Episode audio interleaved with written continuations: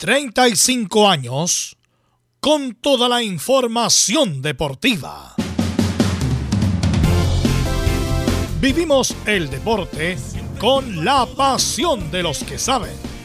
Estadio en Portales ya está en el aire con toda la emoción del deporte. Comentarios: Carlos Alberto Bravo, Verus Bravo, Camilo Vicencio, René de la Rosa y Giovanni Castiglione. Reporteros: Nicolás Sará, Nicolás Gatica, Mario Fuentes, Laurencio Valderrama, Juan Pedro Hidalgo, Rodrigo Jara, Rodrigo Vergara y Alfonso Zúñiga. Producción: Laurencio Valderrama y Nicolás Gatica. Edición: Laurencio Valderrama. Dirección: Carlos Alberto Bravo. Estadio en Portales es una presentación de Ahumada Comercial y Compañía Limitada. Expertos en termolaminados decorativos de alta presión.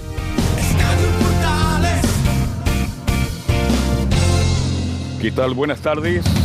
Edición central de Estadio Portales en el aire. Buenas tardes, bienvenida, bienvenido a la información del deporte nacional e internacional en el estilo inconfundible de Estadio en Portales, correspondiente al 30 de octubre del 2023. El remo es el deporte que más aporta por ahora en medallas. Chile se quedó pegado en las preseas de oro no gana una desde el día Marte. No pudo la natación, que estuvimos cerca, tampoco el tenis, ya lo vamos a analizar, y el ciclismo. Solo cinco doradas. Por lo tanto, se arranca Colombia y no alcanza Cuba en el medallero. Chile en fútbol, canasta limpia, golea República Dominicana por 5 a 0 y en semifinales próximo rival será Estados Unidos. Hay muchas noticias. Día aparte el atletismo, el estreno muy esperado, y arranca la última semana ya de los Juegos Panamericanos 2023. En un juego amistoso, sí, ayer la U gana por penales a Temuco. En los 90 minutos fue 2 a 2, con goles marcados por Palacios y Domínguez. Y también la actuación del portero Urra de Deportes Temuco. Vamos a analizar esto y mucho más en la presente edición de Estadio Portales, reitero, 30 ya de octubre del 2023. De inmediato saludamos a nuestros reporteros para los informes respectivos. Don Mario Fuente, como siempre, nos va a contar todo lo que pasó ayer en Temuco, entre la U y Deportes Temuco. Mario Fuente, ¿qué tal? Buenas tardes. Hola muchachos, ¿qué tal? Muy buenas tardes. Ayer Universidad de Chile disputó el segundo partido de la Copa Sapin en donde termina ganando vía penales frente a Deportes Temuco. Así que estaremos detallando eso y mucho más porque estaremos también escuchando la palabra de Mauricio Pellegrino aquí en Estadio Portales. Ok, Mario Fuente, estaremos muy atentos a las palabras del técnico de la U. Don Nicolás Gatica. ¿Qué nos va a contar Nicolás Gatica de este Colo Colo? ¿Qué tal, Nicolás? Buenas tardes. Sí, ¿qué tal? Buenas tardes a todos los que están en Portales. Claro, en Colo Colo está en, proceso de, reprogramación. Se tiene que confirmar los próximos minutos, ahora el partido frente a Magallanes, que va a ser el martes 7. A las 19 horas estaba pactado al principio, sería a las 18 horas, pero hay que ver ese tema. Fin de semana jugó un amistoso, no. Frente a Huachipato al final, porque no se dieron los permisos correspondientes. Se jugó en el Monumental un amistoso ante Wander, que no le fue muy bien. Y Jody Thompson tiene alguna lesión que hay que ver también. Incluso podría perderse el resto del año. Hay que ver en qué está eso. Así que eso sabremos del equipo Albo. Ok, muchísimas. Estamos preocupados por Thompson. Bien. Y en Católica hay noticias, hay novedades, se mueve algo Católica. Camilo Vicencio, ¿cómo le va? Buenas tardes. Muy buenas tardes, Carlos. Eh, para usted y todos los auditores de Estadio en Portales, sí, se mueve la Católica, ya que falta menos para el clásico, menos de dos semanas. Así que, eh, bueno, tuvieron un partido de entrenamiento, el segundo contra Magallanes durante el fin de semana y tenemos declaraciones de Nicolás Peranich. Y aquí está la noticia, todo lo que está pasando en los Juegos Panamericanos y en esta segunda semana de competencia, hoy día ya lo decíamos, arranca el atletismo. Vamos a analizar por qué a Chile le ha costado tanto y ha estado cerca ahí de agarrar otra medalla de oro y no, ha sido imposible. Don Laurencio Valderrama, ¿cómo está usted? Buenas tardes. Muy buenas tardes para usted, don Carlos Alberti, para todos quienes nos escuchan en Estadio Portales, edición central y edición panamericana, también con la muy buena actuación de Rafael Cortés, que logró la primera medalla del surf panamericano en la historia, pero claro, estuvo muy cerca del oro, solamente obtuvo la medalla de plata. También tenemos con la primera medalla en 20 años del tenis de mesa, que lo logró, por supuesto, con Paulina Vega encabezando el equipo de dobles mixtos. Eh, también está con opciones de medalla en el doble femenino. Y por cierto, también estaremos con las reacciones del fútbol, de lo que dejó la goleada de Chile ante República Dominicana, de un Miler respaldando al Toto Berizzo y de Brian Cortés ilusionado con una medalla. Y por supuesto también con el judo, con este muchacho Jorge Pérez que nos emocionó eh, a todos, que me identifico mucho con él en lo personal. Así que obviamente estaremos con la emotiva medalla de, plata de Jorge Pérez y otras informaciones, también la polémica eh, que responderá Harold May Nichols por eh, el, problema de la marcha, el papelón de la marcha y por cierto las filtraciones de agua en Viña del Mar con el balonmano. Estoy mucho más en esta edición de Estadio Portales. Ok, muchísimas gracias. Ahí estaba Labrinzo Valderrama. ¿Qué tal, Velo? ¿Cómo estás? Muy, pero muy buenas tardes. Buenas tardes a los amigos que escuchan Estadio Portales. Sí, obviamente todo se lo ha llevado el Panamericano. Eh, y vamos también a analizar y comentar o decir cosas pequeñas. Por primera vez, Mendoza va a tener dos equipos en primera división. Por primera vez en su historia. Godoy Cruz e Independiente de Rivadavia, fiesta la Mendoza. Eh, así que por primera vez el profesionalismo, dos equipos de Mendoza van a estar en el fútbol grande de la Argentina. Fiesta total ayer en Córdoba, que fue el partido. En Mendoza, la verdad, eh, eh, era increíble lo, que se festejó. Así que saludamos a Emilio Freisas, que está a cargo de la puesta en el aire. Lee el presente resumen informativo Camilo Marcelo Vicencio.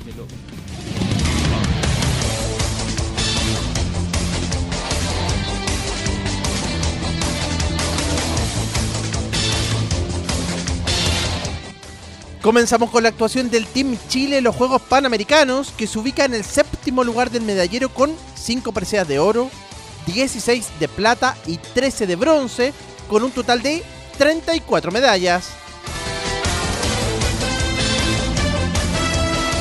Este lunes, el surf aportó con la medalla de plata de Rafael Cortés, quien perdió en la final de la modalidad longboard ante el peruano Benoit Clemente que tuvo 12,16 puntos contra 10,37 del chileno. Más temprano, el tenis de mesa logró presea de bronce con la dupla de Paulina Vega y Nicolás Burgos, tras la derrota por 4-3 en sets ante Francisca, ante Daniela Fonseca y Jorge Campos de Cuba en dobles mixtos. Esta es la primera medalla panamericana en ese deporte desde el bronce de Berta Rodríguez en Santo Domingo 2003.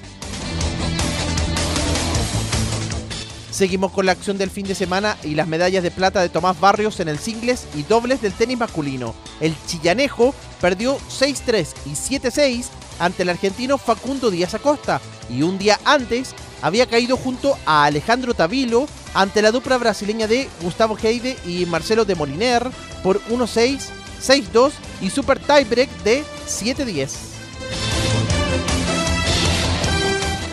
De todas formas, Tomás Barrios se, confirmó como el sexto clasificado a los Juegos Olímpicos París 2024 y emuló de esta forma la clasificación a Tokio 2020.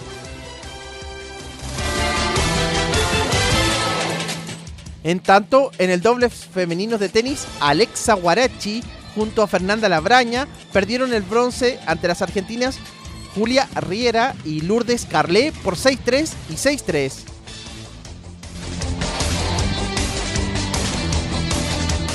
Continuamos con otra medalla de plata, la de Jorge Pérez en la categoría de 81 kilos del judo masculino, quien cayó en la final por Ipón frente al brasileño Guilherme Schmidt, número 3 del mundo.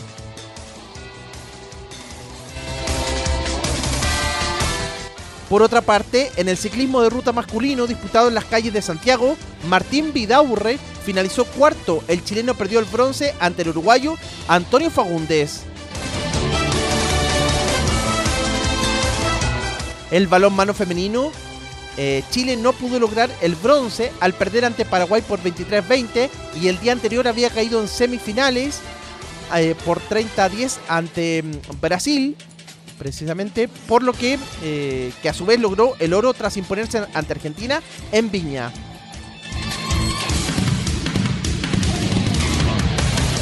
En el fútbol, la Roja Chile, chilena sub-23 goleó por 5-0 a República Dominicana y ganó el grupo A, por lo que cual jugará semifinales el miércoles ante Estados Unidos.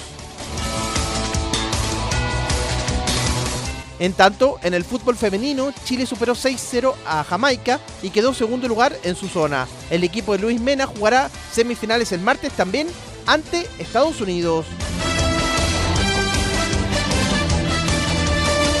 En el tenis de mesa, Chile aseguró medalla de bronce tras avanzar a semifinales en las categorías doble femenino y masculino, además de confirmar el bronce este lunes con el doble mixto.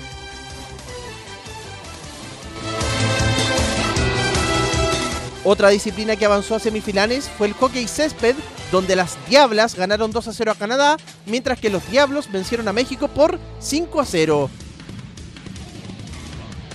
Finalmente, en el baloncesto femenino, eh, Chile cayó por 70-79 ante Venezuela y terminó en el sexto lugar. Y en el fútbol, en Chilenos por el Mundo, Paulo Díaz marcó un gol en la victoria de River Plate por 2 a 1 sobre Gimnasia de la Plata como visita por la undécima fecha del Grupo A de la Copa de la Liga en Argentina, donde River es líder con 23 puntos. En tanto, Independiente de Avellaneda con Mauricio Isla titular por 69 minutos, igualó 5 goles como local ante Arsenal, eh, quedando eh, segundo con 19 puntos en la misma zona A. En Brasil, Gary jugó todo el partido en el empate de Vasco Gama 1 a 1 como visita ante Goiás y se mantiene en zona de descenso con 31 puntos tras la fecha 30 del Brasileirao y a 8 jornadas del final. Siguiendo en Brasil, el volante Charles Aranguis fue titular por 71 minutos en la derrota de Inter de Porto Alegre como local 4-3 ante Coritiba, donde no estuvo por lesión Benjamín Kusevich. Con este resultado, Inter es duodécimo con 38 puntos y el Coritiba va penúltimo con 23 puntos.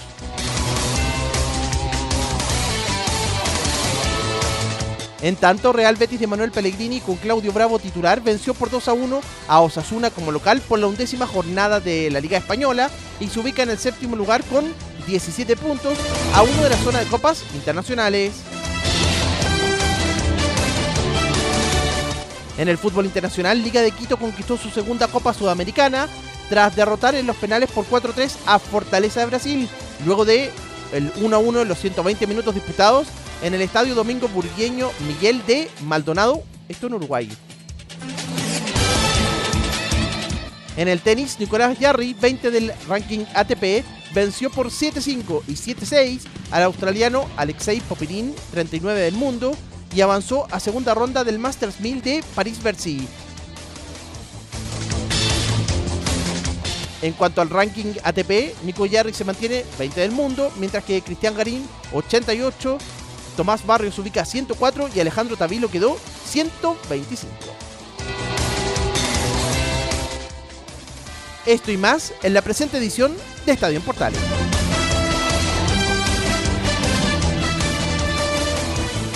Ok. ¿Por qué decía lo de Mendoza? Porque, bueno, no sé si habrán visto las noticias, pero los, los tacos de, para cruzar por, por Argentina eran kilométricos.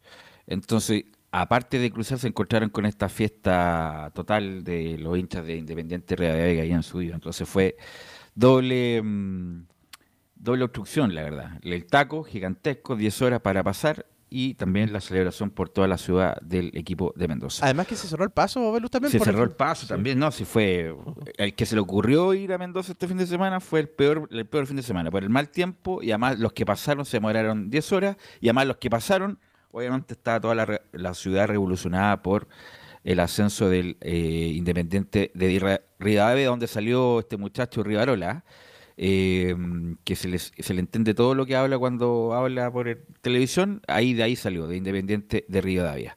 Bueno, quiero partir con Carlos Alberto Camilo, ¿qué es lo que les pareció de esta jornada mm, espectacular, muy buena de los panamericanos en general, muchachos? A ver, este. Un poco decepcionado, Velus. Porque esperábamos el fin de semana algunas medallas de oro. Se estancó Chile en el oro. Este, el tenis, bueno, tenían todas las opciones, jugaron partidos muy cerrados. pero no sé, queda con esa sensación de amargura y lo que más disfruté este fin de semana fue el ciclismo. De, de, ruta, que fue espectacular, por la presencia del público en las calles y porque un chileno después de mucho, mucho tiempo aparece como uno de los con futuro en el ciclismo. Me refiero al muchacho Vidaurre, sí. que hizo una carrera espectacular, que prácticamente estuvo en la punta durante toda la carrera, se metió en el pelotón de avanzada, este, y luchó permanentemente y con, con muchas condiciones. Y lo muchas jodieron al final con una encerrona lícita, en todo caso. Exacto. Mm. Al final, a eso me quería referir. Ahí, ahí, ahí, ahí se cuateó Vidaurre porque justo se metió mal en el, los últimos metros y no, claro. no, pudo pasar porque por potencia yo creo que hubiera estado ahí en, en el medallero. En el podio, claro. Si se mete por el otro lado, buscó la derecha y lamentablemente ahí le hicieron una encerrona y perdió prácticamente en la meta, en la meta una medalla, que puede ser incluso de oro porque condiciones tiene, pero tengo entendido, Velo, que este muchacho también le hace al mountain bike, entonces no, pues va a tener este que la, decir... La primera medalla de... Es, claro, es, de es plata. Tan, es tan bueno este muchacho que yo decía,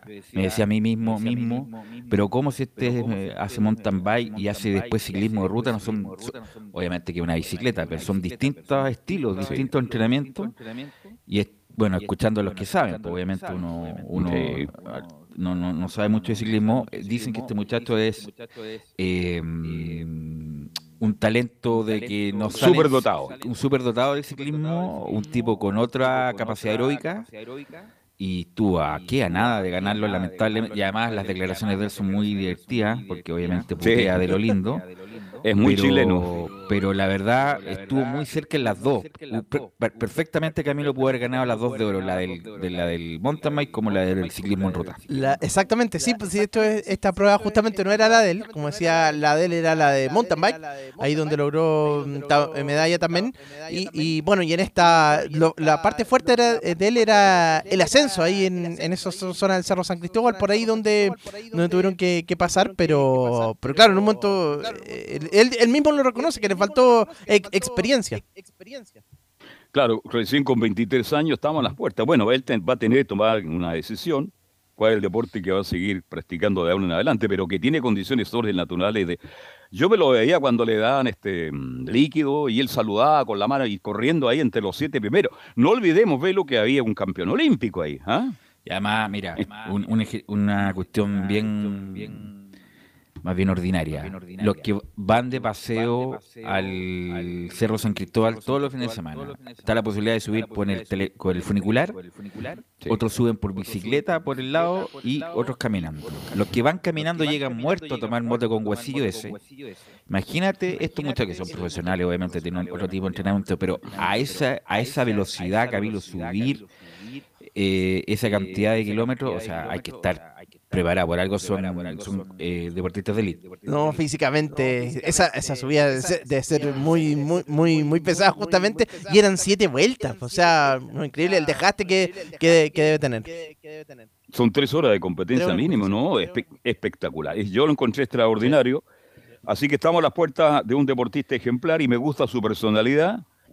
Eh, él se putea el mismo, lo dijo claramente, me la farría como diciendo, puta, que soy pelotudo, y bueno, y él tiene autocrítica también, por verlo, entonces otros deportistas no hacen lo que él hizo, porque claro, y además se sentía... me carga eso, mira, eso de, bueno, toda la buena onda de los de los comentaristas, de los conductores de los panamericanos, está bien, estamos en Chile, pero lo de Veraudo es extraordinario, pero algunos que pierden, porque pierden, dicen, lo entregó todo, gracias claro. por entregar, y, y, a algunos les va mal, pues, a algunos sí. les va mal, no, no cumplen con las metas, eh, y, y, tampoco hay que, hay que decir que le fue bien si le fue bien, le fue mal. Y como bien dice Carlos Alberto, más que decepción es como casi, siempre casi casi, estuvimos casi casi. En sí, el tenis, sí, quiero sí. ir con el casi casi del tenis. En el doble fue un, eran buenos los jugadores brasileños, pero eran totalmente ganables. Y además Tabilo, que anduvo muy mal toda la semana. Eh, bueno, Mazú jamás criticó a sus jugadores, por eso digo, está bien tirarlos para arriba, pero cuando la cuestión es mala, es mala. Tabilo anduvo mal. Y el, el único que sostuvo la pareja fue eh, Barrios. Barrios. De no mediar eh, Tabilo, a lo mejor Chile hubiera ganado la de oro. Ayer perdió bien Barrios, el otro fue mejor. Sí. Eh, yo creo que algo, algo de tenis yo sé, yo creo que jugó demasiado plano, eh, pudo haber hecho levantárselo un poquito, jugar con un poco más de top, porque el, el muchacho estaba jugando muy cómodo y ahí perfectamente pudo haber ganado dos medallas de oro, pero fueron dos de plata y que hace esa sensación de ya. Cumplió este muchacho y además venía de los Panamericanos de Lima, que también plata, pero Barrios, con todo respeto, Barrios no va a ser 10 del mundo nunca. No, no Nunca. tiene condiciones para ser. Entonces me decía, ¿cuándo Barrios va a ser finalista de un campeonato de estos? Con cadena nacional. Ayer estaban los tres canales a las Sí. 21 horas de un domingo transmitiendo el partido. No sé cuántos puntos acumuló. Lamentable. Y más encima con Torres a los argentinos en Chile. Te, te creo que afuera, en el extranjero. Pero en Chile hay que ganarle. Hay que ganarle. Yo amo a los argentinos, tengo muchos amigos, pero aquí hay que ganarle, viejo. ¿Cómo perdís con Argentina una final panamericana con tu público? Entonces queda ese mal sabor de boca, además. No, yo esa sensación me quedó velo y ya, al, al final ya está, ya, me entregué. Apagué la tele porque fue todo un fin de semana que estábamos a las puertas de ganar una presea de oro. Toda la semana. Todo el fin de semana. Y resulta que estuvimos ahí cerca. Pero en fin. Bueno, vamos a ver, este, sabemos que son deportes que de repente aparecen, que la gente mayoritariamente los ve. Pero yo estoy de acuerdo contigo. Ni Barrios ni Tabilo. Están muy lejos. Van a No, no, mantenerse sí. ahí a lo mejor. Ahí nomás. No, no, no, no le alcanza para más. Llegar a lo mejor con suerte a los 50. Así que el tenis. Y lo otro también, Camilo, vi mal físicamente a Alexia Guarachi y ese que jugó el doble, ¿no? Anduvo Buen mal. tema. Anduvo Buen mal la tenista norteamericana chilena. Anduvo mal, viejo, mal. La otra muchacha hacía lo que podía. No me acuerdo, la braña. La Braña. Fernanda La Braña. La Braña. Alexia Guarachi anduvo pésimo, anduvo muy mal y ganaron ahí, o sea, no ganaron, quedaron cuartas Camilo.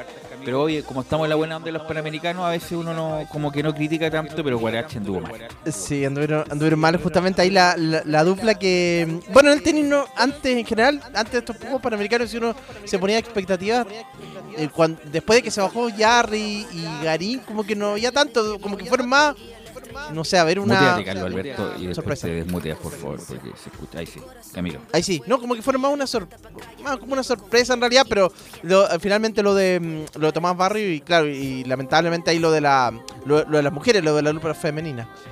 Quiero ir con eh, el judoka, Jorge Pérez. Que mira, mira lo. Todo uy, a la final, a la final. Y, y tan así que llega el presidente Boric.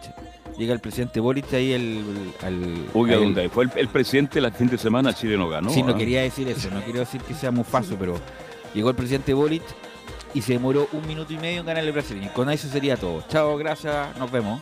Pero yo destaco a Jorge Pérez que llegó a la final, pero aquí va la reflexión. Nunca había peleado con tanta gente. Y aquí va una de las cosas neurálgicas del deporte chileno, que no, más allá del fútbol y del tenis, que es que no homologan en la competencia interna lo que pasa afuera, con la presión, con la gente, con la prensa, Jorge Pérez nunca más a lo mejor va a vivir esta, esta experiencia de que todo Chile esté mirando, que la prensa esté afuera, que la gente esté esperando que gane. Entonces, ese es el problema también, el roce, la competición, eh, jugar o, o competir a este nivel, es el problema sistémico del deportista chileno que lo ha ido mejorando, pero es el problema Camilo Cololo. Bueno, eso le pasó también eh, a, los, a los del tenis de mesa, porque tampoco estaban, estaban llenos, o sea, no, no estaban acostumbrados a jugar con, con un estadio repleto, y lo mismo le sucedió ahora justamente a, a- Jorge Pérez también. Algo, una realidad nueva en realidad. No, está muy emocionado. Eh, bueno, llegó a la instancia que llegó Velu con el apoyo de su región, con fue muy, muy claro.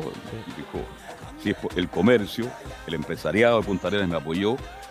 Hizo una labor extraordinaria, pero yo estoy de acuerdo contigo. Estos son deportes como no tienen presencia. No tienen, a ver, cuando, cuando uno juega un partido de fútbol y no hay nada, uno juega más relajado, pero cuando está la presión del público, cuando está la presión del público, el jugador tiene la tendencia a entregarse mucho, mucho, mucho más. Y estos deportes, lamentablemente, tienen muy poco apoyo. Ojalá que después de estos Juegos Panamericanos se habla muy bonito, todos tenemos el mismo mensaje.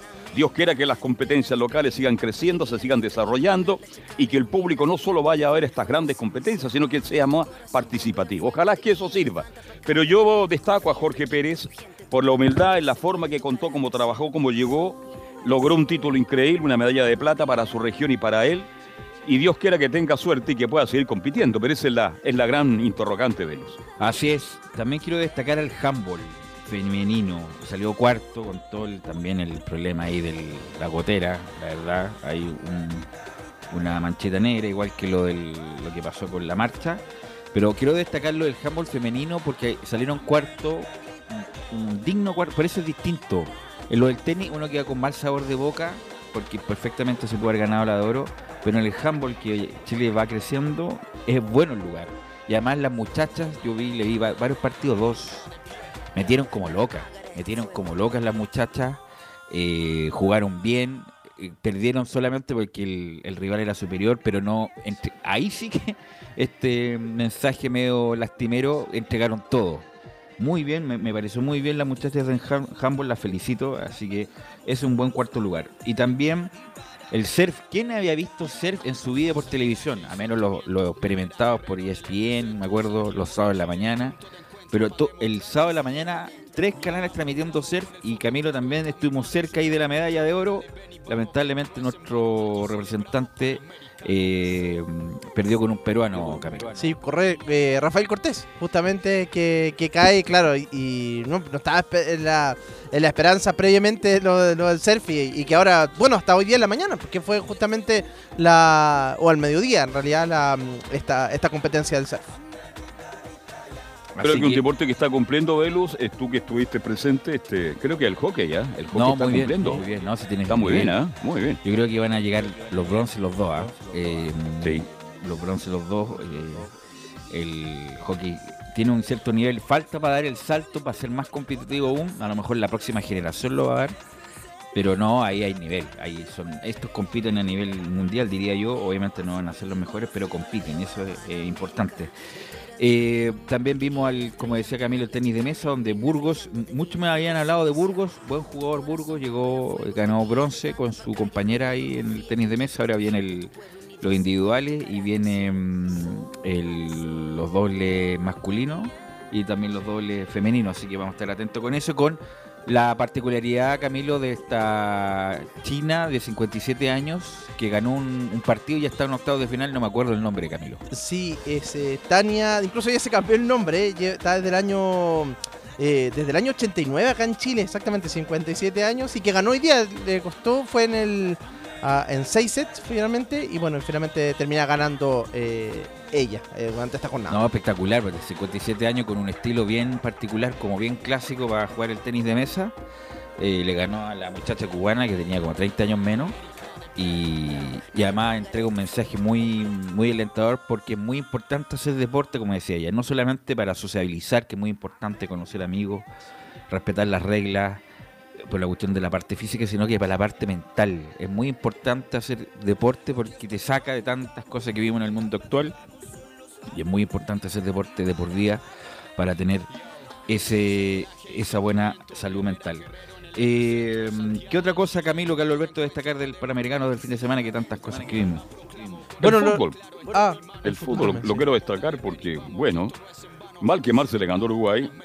Lamento cómo terminó el partido entre México y Uruguay. Es típico a la uruguaya. Cuando los uruguayos pierden no son muy simpáticos. No lo, no lo estoy descubriendo ahora.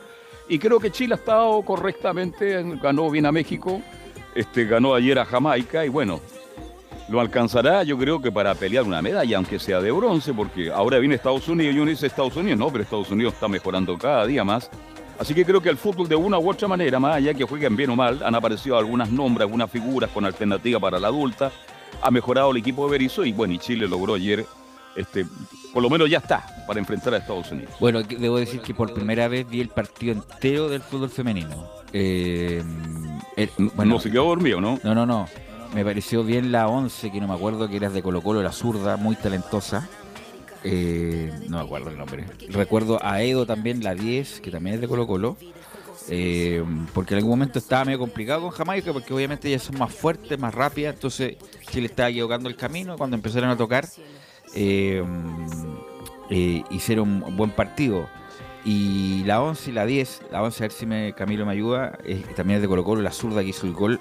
Bueno, ya tiene su- su edad ya, pensaba que era más joven, pero es de lo que más destaco del, fútbol femenino. eh, la arquera prácticamente no tuvo trabajo y en el fútbol femenino Estados Unidos potencia. Así que así que va a ser difícil ahí ganar. En el caso del fútbol masculino le vamos a tener la posibilidad de, comentarlos, pero por lo menos debería de- Chile debería pasar, a pesar de que fue un partido bien discreto el que jugó con, eh, me refiero a la República Dominicana. Pero- Así que eso, sí, Ay, lo último, lo de los primos Grimaldi, que al final se quedaron con la de bronce, pero que, que, bueno, perdieron contra. Habían perdido contra Brasil. Ahí estaban las esperanzas justamente de, de algún oro. Sí, abrocharon la de bronce, que, que- que es lo mínimo. Así que bien por los primos Grimal, que se esperaba obviamente la de oro, pero bueno, habían otras parejas que jugaban bien. La que anduvieron mal fueron la Borfal y, Ah, y Rivas. Rivero. Salieron Rivas, octavos.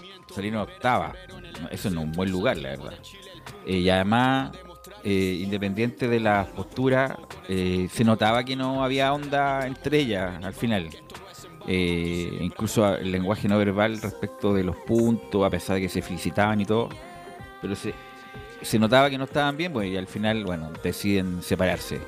Así que bueno, vamos a ver qué pasa con Francisca Rivas, que ella es la que va a continuar, me parece, en el voleibol voleibol playa. Así que el, el voleibol masculino empezó hoy, así que ahí sí que va a haber potencia y fuerza, así que un buen buen momento para, también para ver. Y el, el básquetbol Y el masculino golf. también, Ahí va a estar el Paulete, pues en el también, golf. ¿ah? también empieza. Así que vamos a estar atentos. Y la- Oiga, Velo, a propósito, este, ayer no hubo vela en Algarrobo, pero ahora se está compitiendo. Tengo una buena imagen de acá, estoy bien ubicado. Y no sé si tenemos alguna opción en vela sacar alguna medalla, Hay pero opciones. por ahora hay opciones, ¿no? Incluso está Ayer se que- suspendió todo velo por lluvia, porque llovió de Por la, madrugada hasta, el- claro, las marejadas y se dio por la niebla, que no se veía nada. Pero ahora, en mucho viento, se está desarrollando la competencia. Ahí está también el hijo de mm, el- del Tito González, pues, que fue multicampeón de Panamericano, Alberto González de Lightning. Ahí también está corriendo el hijo del Tito González a ver cómo le va en vela. Así que vamos a ir a la pausa, Emilio, y volvemos con todo el detalle, con todo el informe que dejó el fin de semana en la voz de Laurencio Valderrama.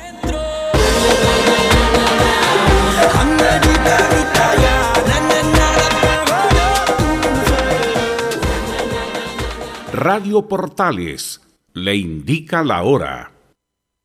Las 2 de la tarde, 2 minutos. ¿Quieres tener lo mejor y sin pagar de más? Las mejores series de televisión, los mejores eventos deportivos, equipo transportable, películas y series 24/7. Transforma tu TV a Smart TV. Llama al 973-718989. Twitter arroba panchops. Visita www.radiosport.cl, el sitio web de la Deportiva de Chile. Programas, noticias, entrevistas y reportajes, podcast, radio online y mucho más. Todo lo que pasa en todos los deportes lo encuentras en www.radiosport.cl. La Deportiva de Chile en Internet. Termolaminados de León. Tecnología alemana de última generación.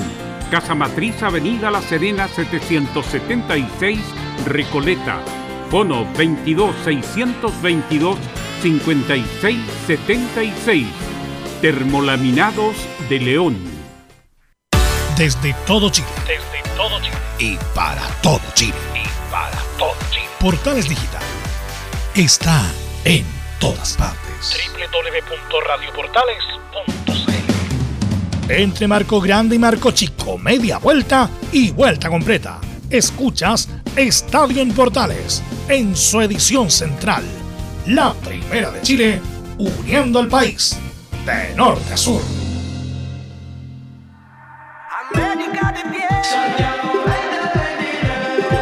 Ok, estamos de vuelta, 14 horas con 4 minutos. Si usted nos escucha a través de radioportales.cl y Twitch y todas las plataformas digitales de la radio, así que para que nos escuche por ahí. Ahora sí, vamos con Laurencio con todo lo que dejó la jornada, lo que dejó la jornada de la mañana y lo que se viene también en la tarde, Laurencio Valderrama. Y justamente muchachos, bueno, un poco ya, ya lo destacamos antes eh, con este gran eh, medalla de plata que tuvo Jorge Pérez, muy emotiva, recordemos, tuvo em, cuatro competencias en total y, en, la tercera, claro, eh, le ganó un, contendiente cubano y en la final termina perdiendo un un brasileño que era tres del mundo, así que en ese sentido, obviamente, una buena participación de Jorge Pérez, no estaba en los cálculos del Team Chile esta medalla de plata, así que en ese sentido, muy bien, y estuvo presente Gabriel Boich, pero ¿por qué? Porque este Jorge Pérez, este judoka, es de la 18, es una población muy popular en Punta Arenas que he tenido el orgullo de visitar eh, hace muchos años. Y por cierto, claro, como es magallánico, eh, lógicamente tiene una relación distinta con el presidente eh, Gabriel Boich y también con, el, con, la, autoridad local que hay en Punta Arenas que le entregó la medalla de plata. Así que vamos a escuchar primero a Jorge Pérez y luego también al presidente Boric para que de ahí esté atento, don Emilio. la primera, Jorge Pérez dice lo siguiente: primera vez que compito con tanto público y tengo pena, pero lo di todo. En verdad, primera vez que compito con tanto público. Como dije antes, estuve a un pelo de, otra operación, de mi quinta operación, y no. En verdad, lo di todo en la recuperación, gracias a Miquine, gracias a OHB, cámara hiperbárica. Nada, en verdad, tengo pena, pero nada, lo di todo con todas las herramientas que tuve. Y nada, muchas gracias a todos ustedes, al público, en verdad, solo agradecimientos, como dije. Yo volví por estos juegos, volví a entrenar por estos juegos. Hice muchas rifas en Punta Arena. Eh, pedí premios a muchas pymes de Punta Arena que ojalá me estén viendo y les quiero dar las gracias porque los premios me sirvieron para estar hoy acá. Y como dije, lo di todo. Y en verdad tengo pena, tengo felicidad. Eso. Y es tan eh, em, impactante lo de, lo, de, Jorge Pérez que, eh, por ejemplo, eh, se notaba que no había dado muchas conferencias de prensa porque se repetían muchas ideas fuerza. Él, como que, que, a veces pedía que le repitieran la pregunta.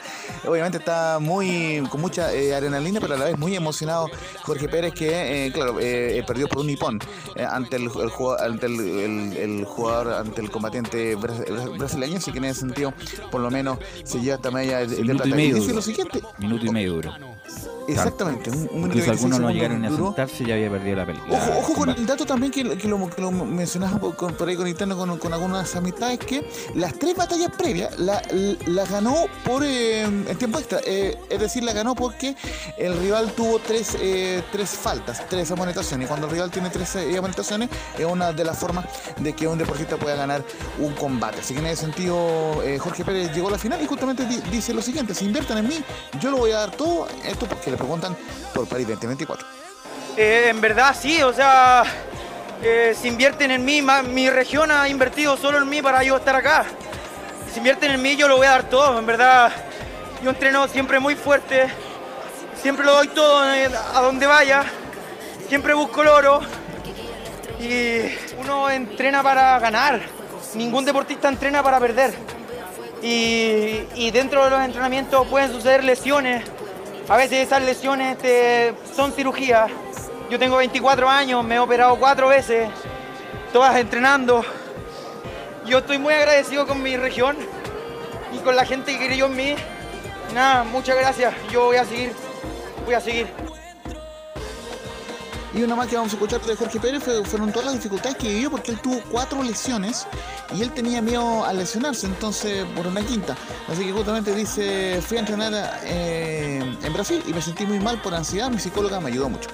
En verdad no, eh, estuve, fuimos a entrenar a, Brasil, en Brasil me sentí muy mal, eh, no, no daba pie para adelante, en verdad mi psicóloga me ayudó mucho en eso porque me entró una ansiedad muy fuerte, pensé que, pensé que no llegaba. Y nada, en verdad le di fondo y justamente también eh, él decía en medio de, eh, la conferencia de Tozonamista, claro, que no, no había podido venir su familia eh, para verlo y que sí estuvo presente, aparte del, presidente de la República, que ya lo vamos, ya lo vamos a escuchar, a um, Vladimir Misa, por supuesto que es parte de Santiago 2023, el Cantagoles, y por cierto también algunos, algunos coterráneos de, Magallanes que le llevaron una bandera, se mostró muy emocionado al respecto cuando dio la conferencia. Y posteriormente, claro, dio declaración el presidente, Gary Boris, que estuvo presente ahí en el, en el CEO y dice lo siguiente el presidente, ya enviamos eh, la carta de postulación para el tema eh, de los juegos y ahora hay que seguir los plazos, eh, unos juegos eh, del 2027. Eh, ya enviamos la carta de postulación. Enviamos la carta de postulación y, y bueno, ahí hay que seguir los plazos, pero lo vimos con el ministro Jaime Pizarro, con la subsecretaria Antonio Llanes y estamos avanzando en esa dirección. Esos son los Juegos eh, Mundiales de Verano de Olimpiadas Especiales, que, es el, próximo evento al cual ha postulado Chile. Y dice lo siguiente, Boric, lo que se está logrando los Panamericanos es algo que no es casualidad.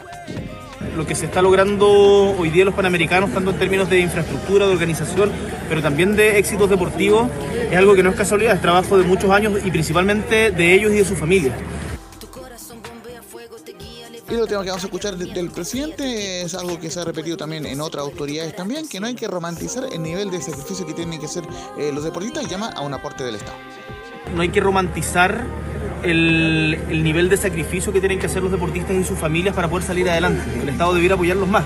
Yo creo que eso es el desafío que tenemos hoy día. Así que mis respetos a él, a su familia, a, a su entrenador, a todo su equipo, porque en verdad es notable lo que, lo que han hecho. Eso es la declaración, muchachos, del presidente eh, eh, Gabriel Boric. No sé si quieren eh, opinar algo al respecto. Seguimos No, ya con lo, comentamos ya de este muchacho. Ya lo comenté. Así que ojalá que le vaya bien y, y pueda clasificar a París el próximo año. Bueno, esto le va a ayudar para tener más recu- para jugar- con esta medalla, obviamente va a tener más conocimiento y, y para, para que tenga auspicio, eso es lo que, que eso es lo que es justamente que buscaba. Yo creo que al que le va a ¿Sí? caer auspicio y va a tener que sacárselo encima de auspicio que le va a caer a Vidaurre. Vidal, No me- a sí. Vidaurre va a ser el, el, el rockstar de Es Chile. que ese es de verdad. Es que a- aparte, aparte tiene una personalidad bien extrovertida, es carismático, tiene buena pinta, así que el tipo, no me cabe duda que eh, de aquí en más va a ser el, el rockstar de la publicidad en Chile, no, no me cabe duda. Laura. Y justamente vamos a hablar de Martín Vidaurre, quien estuvo muy cerca. ¿Cuánto lo entiendo? Y cuando uno está tan cerca de algo, uno lo logra. Pero bueno, eh, Martín Vidaurre estuvo Usted una gran participó en carrera. ciclismo, tengo entendido. Usted sa- sabe de eso, ¿no? Por eso siente la sensación de. Interpreta usted a Vidarre, ¿no? Eh, o sea, sí, cuando, cuando, cuando niño eh, disputaba ciclismo, pero, pero, pero claro, me, me refiero a que están tan cerca de un logro y no obtenerlo, pero bueno, por lo menos siempre hay que seguir trabajando y levantarse, que es lo más importante, y un poco lo que transmitía eh, Martín Vidaurre. Una de las cosas que, comentaba, y de hecho son, son dos declaraciones muy importantes, el tema del embalaje final, y bien lo comentaba eh, eh, eh, Carlos Alberto en el bloque pasado, claro, lo, lo cubrieron Campas y el otro muchacho ecuatoriano que terminó llevándose la medalla eh, de oro y, esa si- situación clave fue la que impidió que Martín Vidaurre se llevara el oro. Así que vamos a repasar las declaraciones y bueno, y, y perdonando obviamente al chilenismo, pero eh, es por un contexto. Y dice lo siguiente, la primera Martín Vidaurre, me faltó nada, teníamos todo para el oro, me, me faltó experiencia y nos quitaron la medalla. faltó nada, faltó nada. Eh, pero el público impresionante. Impresionante la cantidad de gente. Creo que en el mountain bike faltó un poquito más y ahora impresionante. Nunca me había tocado vivir algo así, pero la verdad es que estoy súper enojado porque, porque teníamos la medalla, teníamos todo para hacerla de oro. Me faltó un poco más de experiencia, no sé, pero pero los ecuatorianos eran dos, venían trabajando, venían guardando. Yo tuve que hacer mucho esfuerzo al principio para irme solo, llegar a la fuga, más encima después aguantar la fuga. Y al final nos quitaron la medalla por la concha de tu madre. Pero, estuvo cerca, pero estuvo muy cerca. Sí, hubo un enredo ahí que no sé quién se metió por la derecha. Y si hubiese no hubiese pasado, yo venía listo. Era la declaración bastante candente ahí de, de, de Vidal Rojo, que después declaró para, para otros canales y lo hizo quizá un poco más tranquilo, pero en ese momento obviamente había mucha mm, mucha impotencia, porque claro, él, se había llevado también medalla de, de plata en el mountain bike, pero estuvo muy cerca de- del oro. Entonces en ese sentido, por eso es que quedó tan, tan, tan molesto, tan tan eh, contrariado. Y justamente este muchacho eh, eh, eh, Martín Vidorre y obviamente eh, es lo que queremos destacar en, en Portales. Y la segunda declaración que vamos a escuchar eh, de Martín Vidaurre justamente habla de una situación que pasó al principio que se cayó el Puma Rodríguez. José Luis Rodríguez el, el- el que estaba destinado a pelear por esto em, por esta medalla y dice Martín Vidaurre la segunda em, el Puma Rodríguez se cayó al principio y eso me da una pena tremenda el quedar cuarto No, no, si acá no hay comunicación con el resto. Faltó, no sé, Creo que hubo una caída ahí, el Puma se cayó al principio, lamentable esa caída porque el Puma era la carta, era el jefe del equipo. Yo acá vengo a aprender de mis compañeros, fue un trabajo en equipo.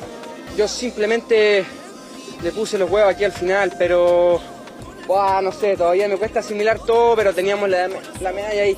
Y me da lo mismo al final. Mira toda la gente, era, era para la medalla, me da una pena tremenda de nuevo, pero hay que seguir aprendiendo. Así que, no, tremendo todos. Creo que el ciclismo tiene que seguir adelante, tenemos que seguir apoyando el deporte. Ha sido una fiesta tremenda, sacrificamos mucho, yo por mi lado también. Y fue muy bonito ver el cerro lleno de gente, acá todas las calles. Y me de nuevo, me da una pena tremenda quedar cuarto. ¿Y por qué, Pete? ¿Por qué esto es irrepetible? en Chile, si la cuestión es en Chile, por eso es irrepetible. Los panamericanos aquí en 50 años más, cuando se dé la vuelta entera del continente para hacerlo de nuevo, eh, Vidal estuvo a nada, a nada, a nada. Lamentablemente, como que en vez de seguir la línea, eh, se puso más a la derecha y después cuando quiso cruzar para hacer la, como el, último sprint, como dicen los ciclistas, no, no, pudo pasar. Y ahí hicieron la, encerrona. Eh, pero estuvo a nada. Por eso a él le debe doler porque ser campeón en tu país es otra cosa, igual que lo mismo que este muchacho eh, Barrios, el tenista que eh, con el curso central lleno, como ya lo dije, con cadena nacional transmitiendo el partido, eso ya no, va a no se va a volver a repetir. Entonces por eso duele, duele eso. Lo mismo que Masu en de los Juegos Olímpicos. Era ese momento. Después Masu nunca más tuvo una semana como esa. Entonces hay que aprovechar la oportunidad porque a veces las oportunidades pasan, Laurencio, y no vuelven más. Así es, justamente por eso mismo hay que saber eh, levantarse, por lo menos eh, en el caso de eh, Martín Vidaurre tiene, tiene con qué, tiene un, muy joven, tiene 23 años, así que obviamente tiene un futuro enorme en el ciclismo. marcarle que el tiempo cronometrado fue 3 horas, 37 minutos y 57 segundos en los 157 kilómetros que se disputaron acá en Santiago. Ahí estamos viendo la imagen de Nicolás Catica, donde el vencedor fue el ecuatoriano Jonathan Narváez y superó solo por milésimas de segundo al argentino Eduardo Sepúlveda y al uruguayo Antonio Fagundes. Quedó solo por detrás de Fagundes ahí eh, Martín Vidaurre y, y, quien, y quien mencionaba Carlos es más temprano, Richard Carapaz, que recordemos, él fue mm, en su momento eh, eh, medallista olímpico, quedó séptimo pero él ayudó a que Jonathan Narváez ganara la carrera y, eh, lo ayudó bloqueando a, Martín Vidal. Y ojo que muchos, eh, esto interpreta los, mensajes de la gente, no, es, una opinión, pero muchos se, fijaron en el momento en que se cae Carapaz, que fue en la última vuelta, y, hubo una persona que le ayudó a, levantarse. Justo ese mismo Carapaz fue el que bloqueó a Martín Vidal. Son estas cosas que pasan, las cosas del deporte, las cosas de la vida, pero bueno, mucho, eh, mucha gente en redes sociales como quiso ver el punto y bueno, eh, finalmente eh, termina Chile quedándose al borde de la medalla. Eh, y, antes de, seguir un poco con el deporte, un poco marcar los puntos negativos de, la jornada de, ayer, que fueron quizás los primeros puntos negros de la organización de Santiago 2023, donde claro, el tema de la marcha por, una mala medición del circuito femenino no, queda, no, no fue posible la clasificación ah, de, los, de, las atletas que, que ganaron a los Juegos Olímpicos de Tokio 2020. Así que fue una situación muy lamentable, muy cuestionada. Hubo duras críticas, sobre todo de eh, una muchacha que, eh, eh, que, fue Magali Bonilla, que dice es el, mayor, bochorno de los panamericanos. Nos afectó a todas y que fue una atleta ecuatoriana que estaba logrando la marca para ir a Tokio 20, a, París 2024. Y justamente habla de esto Harold Mike Nichols, el, representante principal de Santiago 2023, y dice, Harold Mike fue un bochorno terrible lo de la marcha, pero no tenemos responsabilidad. Sí, un bochorno terrible, pero ahí sí que no tenemos ninguna responsabilidad, aquí tampoco, pero ahí no tenemos ningún tipo de responsabilidad porque estos vienen delegados internacionales enviados por la Asociación por World Athletics y ellos diseñan la prueba. Se les paga por hacer eso y ellos después vienen y controlan el diseño de la prueba. Si el tipo mide mal, nosotros no sabemos cómo, no, es nuestra labor eso, no, es nuestra labor, es la labor de él. Y fue tan así que para la prueba de los hombres cambió, él se dio cuenta y él cambió el recorrido. Así que ahí es una responsabilidad total de, la gente que manda World Athletics, que son los expertos en el tema, se llaman DTI, que son los delegados técnicos internacionales. Absolutamente, o sea, ¿qué, responsabilidad puede tener alguien más? Y ellos dicen, por aquí vamos a correr, y ellos dicen que este es el trayecto para cu- cubrir las distancias que ellos mismos ponen. Nosotros no tenemos, ahí sí que no, no solo nosotros, nadie, solo el, el delegado técnico internacional.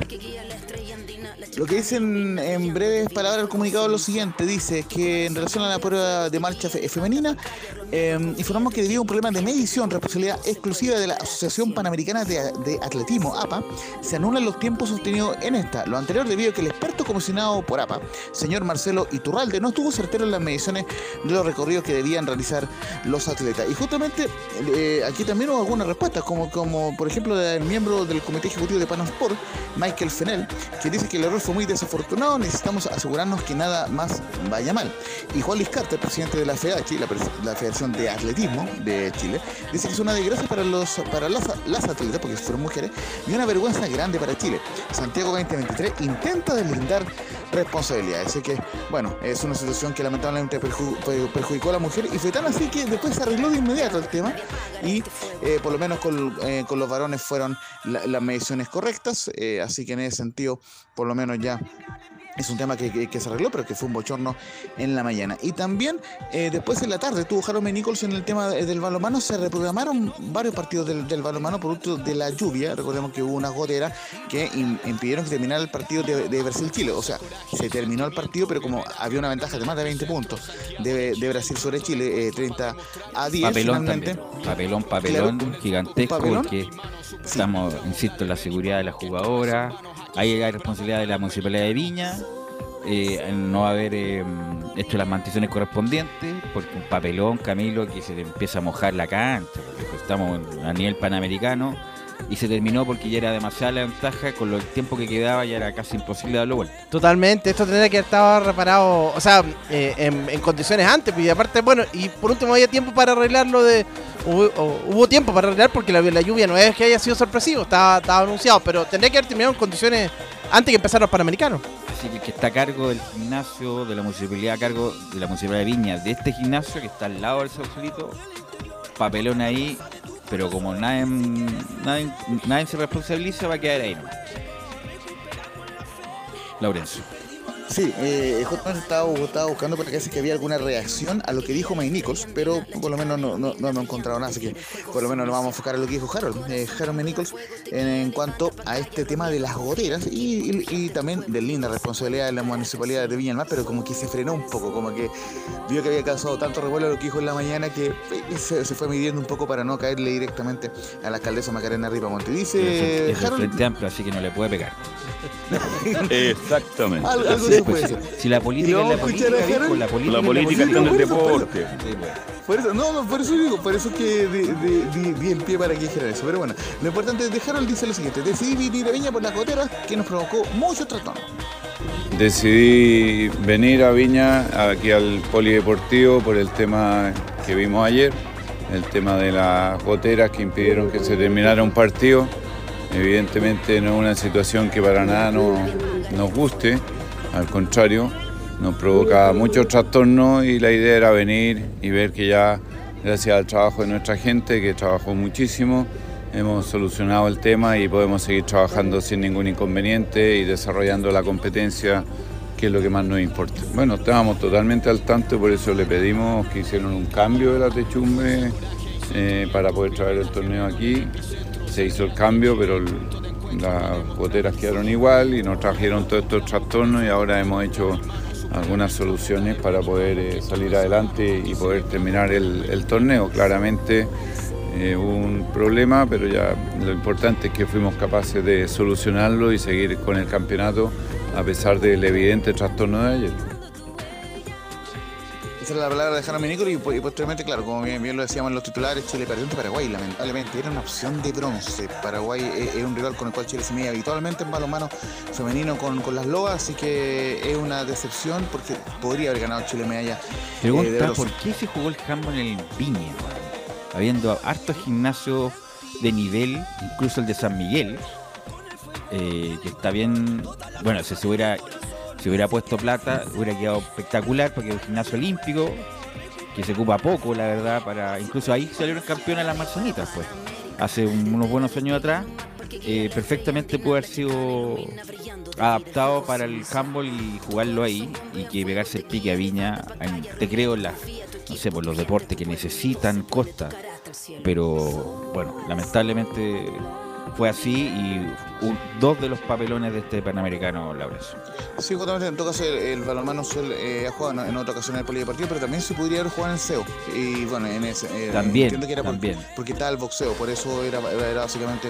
Y la otra disciplina eh, de contacto, por eso es que me parece que no se jugó en el SEO. Pero bueno, eh, lo cierto es que el balonmano lamentablemente quedó en el cuarto lugar y Brasil le ganó a Argentina en la final, así que Brasil nuevamente ya no es un oro. Lleva 20 años seguidos llevándose oros a lo- los argentinos, o sea, los brasileños. El último 6, 7 juegos panamericanos consecutivos. El equipo balonmano femenino ya no el oro.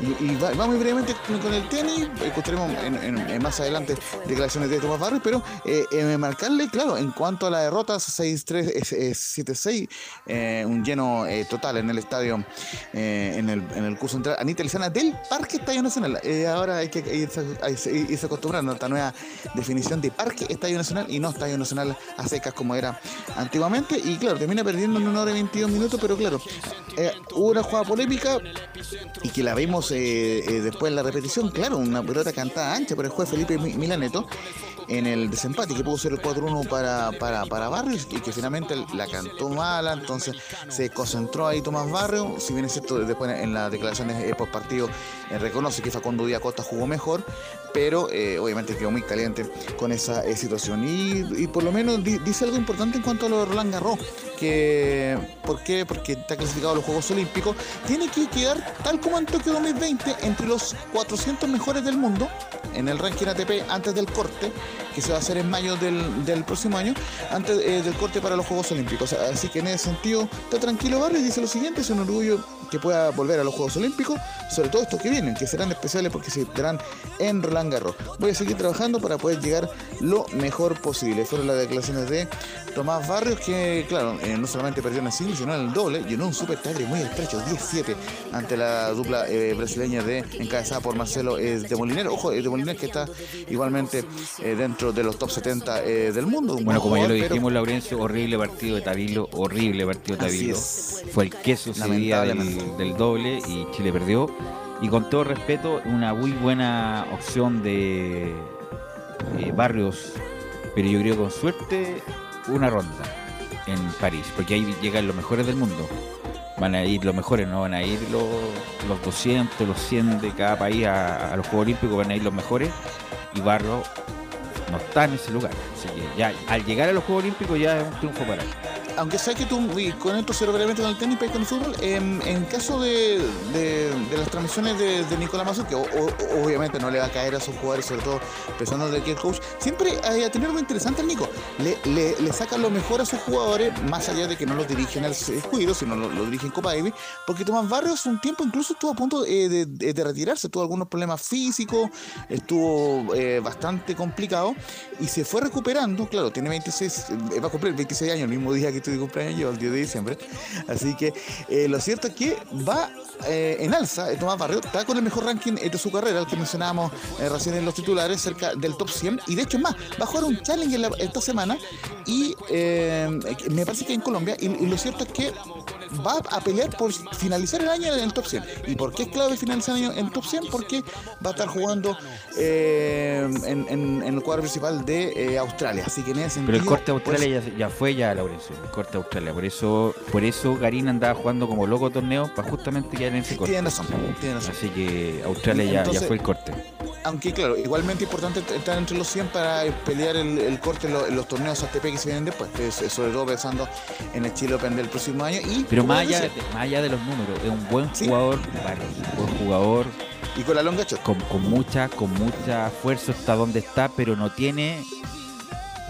A ver, no tiene mucho. Con poco ha hecho mucho. Es un buen jugador. Es, Es lo que te decía, es- parejo de derecho de revés, tiene un buen pero no es un gran jugador. Entonces, con lo que ha hecho, yo creo que como Cap, no, no, Cap, Capdeville. Capdeville No, llegó a ser es más. 76, llegó a ser 76 del mundo, pero tampoco era un gran jugador, ganó Challenger, estuvo ahí metido en Copa Davis, jugó Grand Slam, pero no va a ser un 20 del mundo como Jarry o Garín. pero ya con lo que he hecho yo creo que es, es una- un buen punto. Comparto eh, plenamente y, como te eh, mencionaba, en su momento eh, tuvo problemas hasta eh, de nutrición eh, Tomás Barrio cuando era un poco más joven, sé qué en ese sentido, por lo menos ha mejorado bastante y es una carta clara para lo, que es Copa Davis, lo que va a ser el próximo año. Y vamos a, ir eh, cerrando por lo menos lo que pasó en, en- en cuanto al- a la actividad eh, deportiva, porque vamos a ver también lo que viene. Eh, en cuanto a lo que pasó con la Roja Sub-23, la del Toto Berizzo, que logró una clara goleada, 5 eh, a 0, el cuadro de, de- la Roja, y por lo menos aseguró un puesto en las semifinales de este campeonato. Recordemos que ganó sus su tres compromisos el, el cuadro eh, nacional, eh, así que en ese sentido por lo menos va bastante bien en la, en la tabla eh, de colocación y como les decía, con nueve puntos fue el cuadro chileno ganando este compromiso. En, en el primer tiempo marcaron César Fuentes y Julián Alfaro. Uy, entró muy bien Julián Alfaro, ya lo vamos a escuchar a Brian Cortés analizando el rendimiento del hombre de Magallanes y, y posteriormente, claro, hubo el, el tercero, la asistencia de, de Formado la U. ¿ah? Oiga, todas estas figuras jóvenes formados Sí. la U. Y resulta que están lejos de la cisterna. Exactamente, y en el, en el segundo tiempo jugó como nueve Alexander de Aravena, de hecho tenía nueve en la camiseta, me metió al centro para el gol de cabeza de Lucas Asadi, quien fue titular en esta ocasión, hizo rotación el Toto Berizzo en, en la, en la oncena, posteriormente, claro, eh, eh, nuevamente eh, Aravena asistiendo, asistiendo digo, a Clemente Montes, su compañero en Católica, y el qui- quinto, un grosero error del arquero que Alexander Aravena aprovechó para el 5-0, Uh, tal como pasó en el, en el amistoso ante República Dominicana de la adulta, obviamente República Dominicana no rival como para eh, cantar victoria, digo, para, eh, para celebrar demasiado, pero sí importante. Y juega con Estados Unidos en. Valparaíso, Laurencio, ¿no? Sí, sí, y, y- y justamente el día miércoles ese era ese partido. Y, habla, miren, eh, va- vamos a escuchar primero a Pablo Milad, quien, quien le, preguntaron si estos resultados sirven para respaldar al Toto Berizzo. Recordemos que la exigencia de la NFP es mínimo lograr medalla en estos Panamericanos. Eh, son lo único, el único equipo que tiene a todos los jugadores di- disponibles. Y dice Milad, son campeonatos diferentes, pero hay un trabajo de fondo de Berizzo. Bueno, son campeonatos diferentes, pero siempre ayuda a que la gente vea que hay un trabajo de fondo. Aquí no es eh, fortuito los resultados que ha tenido la sub-23, acá viene un trabajo y se nota cuando sale un jugador, entra otro y sigue el mismo sistema de juego. Acá hay meses y más de un año diría yo que hay trabajo desde el del, partido que hicimos en Iquique con Perú cuando se ganó 1-0 en la sub-23. De ahí se venía trabajando con la sub-23 con microciclo en un, en un proceso ordenado, en un proceso con una dirección que es aportar nuevos valores a la selección chilena adulta. La cosa que dice Milata, que Chile pierde con Paraguay dos semanas más y sería todo. Entonces, eso del es bien relativo lo del trabajo, una selección que contó con todos los jugadores de diferencia del resto de las selecciones Camilo, donde son jugadores de, de marca menor. Y bueno, tenía que darse la lógica, ¿no? Sí, eh, eh, de, de hecho estaba pensando y el rival más fuerte, por así decirlo, eh, en esta primera fase era Uruguay, pues, en el fondo, porque México venía con un equipo totalmente alternativo y bueno, República Dominicana no es, no una potencia. Ahora recién se va a poder ver y quizá el rival más fuerte de, de- en caso de pasar, bueno, Estados Unidos puede, puede ser y Brasil después podría ser una otro rival fuerte. Así que mínimo Eh, final sería Carlos Alberto, ¿no? Sí, no, no, Chile tiene que entrar. Si no entra es un fracaso, absolutamente un fracaso. sí. Ahora, cuando Mila dice que es para buscar jugador para el primer equipo, uh, yo no sé, Velos, eh, Camilo, ¿ven algún nombre ustedes como alternativa? para- Aravena que está, que está, que ya lo considero parte del grupo ya. Claro, es parte del grupo. Es parte del grupo. Pizarro, tal, tal vez. Damián Pizarro, yo creo que no ha jugado del todo bien. Como yo pensaba que le había, le había de escocer Pizarro, no ha, no ha sido así, no ha andado mal, pero tampoco ha sido el- el- el- un jugador tan relevante. Eh, ¿Quién más? Loyola ya está incorporado Loyola está incorporado. Eh, ¿Quién más, Camilo? A ver. Bueno, Asadi tendría que ser en algún momento, pero no, no sé, no ahora. Asadi está un escalón más abajo. ¿Un escalón más abajo? no, Sí, no, sí, no sí. está. Tiene Eh, momento a Sadi, nomás le falta más regularidad. Claro, entonces la verdad, y bueno, Cortés ya está es arquero titular, así que tampoco es mucho lo que estamos descubriendo.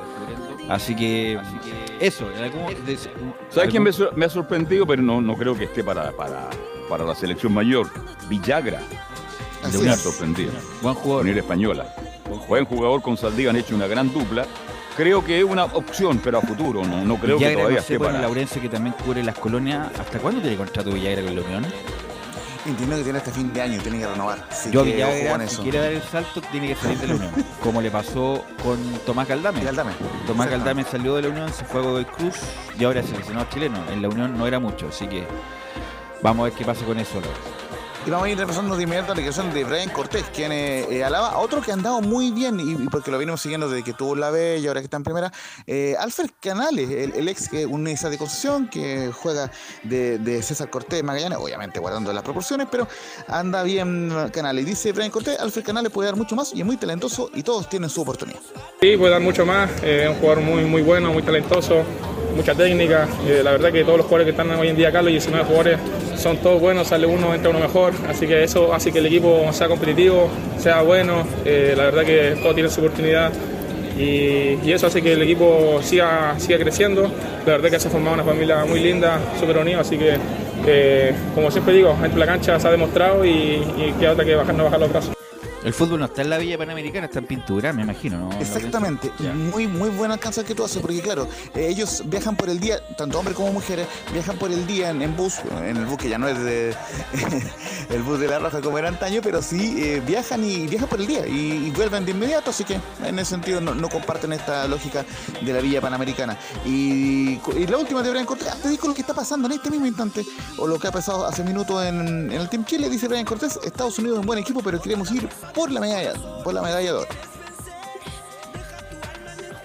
Eh, buenas tardes, sí, va a ser eh, un partido muy, muy bueno con Estados Unidos, va a ser un partido muy intenso, son jugadores muy rápidos, eh, físicamente son, son buenos, así que nosotros también, va a ser un partido súper entretenido, súper trabado, hay que jugar bien, que estar concentrados, como dije abajo, así que a enfrentarlo de la mejor manera, seguir trabajando bien, que es la única forma para, para, para ganar el oro, así que esa es la, la meta. Y, justamente, claro, lo, que mencionábamos eh, eh, más temprano, hubo una medalla en el, surf, ya, ya, ya lo decíamos, eh, también se confirmó una medalla eh, de bronce en el doble mito, pero también se, están confirmando nu- nuevas, medallas, por lo menos, porque el Lucas Francisco Solís, en sobre 100 kilos, sorteó dos llaves el- eliminatorias y jugará una inédita final panamericana ante Andy Granda de República Dominicana y va a ser aproximadamente a las 4.10 de la tarde. Y también Tomás Briseño, quien tuvo oro en Lima 2019, eh, ganó dos combates y accedió a la, a la final de la categoría eh, menos 100 kilos, donde enfrentará a Shady El Najas, el canadiense, para revalidar su título panamericano. Así que muy bien por Tomás Briseño, que es una de las cartas eh, que tiene el Team Chile para lograr medalla eh, de oro. Así que, y por supuesto, lo invitamos lógicamente a, que- a que sigan también, eh, este- a que estén muy atentos a las acciones del atletismo, que parte a las 4, ahí donde lógicamente se, se En el atletismo, ejemplo, perdón, le pregunto a los comentaristas. ¿Cuántas opciones de medallas de oro tenemos? Yo, yo no, No, quiero hablar la- difícil. Difícil, ¿no? O finales. Entonces la pregunta finales la- va más allá, Velus. ¿Superaremos a Lima en medalla- medallas No, de oro? yo creo Estoy que en preocupado. cuanto a cantidad puede ser oro difícil, Camilo, ¿no? Oro difícil, porque ya. Se, se fueron varias ya, las que habían. Sí, sí, hay varias que se fueron. Quizá uno podría ap- apuntar. Grimal, la Kovic, ¿qué más? No, Boris, no, nunca fue. Bueno, tuvo Pero cerca, o sea, 1500. pero Sí. nunca fue así como esta segura. Eh, lo del tenis uno lo veía como caso seguro. Eh, Bueno, el fútbol podría tener que ser el una. fútbol. Está el muchacho del judo, campeón de judo, Claro. que también ¿Quién, es. quién eh, puede hacer oro Velu? Valentina Toro en el karate. Ella ha sido campeona mundial juvenil, eh, eh, ha estado participando en mundial. Ay, y disculpa la ignorancia, la- patinaje en carrera. No, eh, Pelín Carrano, justamente eh, eh, era una de las posibilidades. Sí, pues ahí ganamos siempre. Ahí, lástima. Bueno, eso con algo más, Lorenzo. Y el otro. Sí, eh, eso. porque- Perdón, que- Camilo, ah, y que hoy debuta el voleibol. Que ojo, también puede ser medallas, de- eh, puede tener eh, opciones de medalla. Sí, Quizás no sí, de sí, oro, ahí- pero sí. No, yo Van a pelear una medalla, van a pelear. No, yo, lo veo- va- yo creo que va a mejorar mucho el voleibol masculino, va a competir, pero lo veo difícil ahí. Ojo que Fuera perdieron final medalla. en, en- en Lima Belú ante Brasil, que un partidazo, no sé si te acuerdas, pero claro, eh, Chile hoy debuta ante República Dominicana 2030 en el Parque Son O'Higgins, potencias Arena muchachos. Santiago. Mm. Así son que potencias. puede ser opción, perfectamente el voleibol Ojalá- no, que y a mejor esos, esos deportes, el handball, el voleibol, masculino, femenino, el handball, el básquetbol, eh, todos esos deportes colectivos han mejorado bastante, Camilo, ya para esta jornada. Exactamente. Y bueno, lo que, lo que se podría apostar, apostar también. es el golf también podría de repente hacer con Niman y con eh, Guillermo Pereira. Ok, ¿algo más, Lorenzo? ¿Qué medalla le daba a Laurencio Valderrama? Se lo está jugando. Tiene... Pero la está. Le falta Estamos compitiendo como, como, vuelta. como el judo todavía. Fuerte abrazo, muchachos. Por ahora la delata es de Aunque él. me están diciendo, claro, que el- tomaron mal la, la medida, así que no vale. Eh, bueno, vamos a la pausa, Emilio, y volvemos con el fútbol chileno, lo que dejó la U, que jugó ayer, Colo Colo también jugó un amistoso y la Católica todo eso a la vuelta.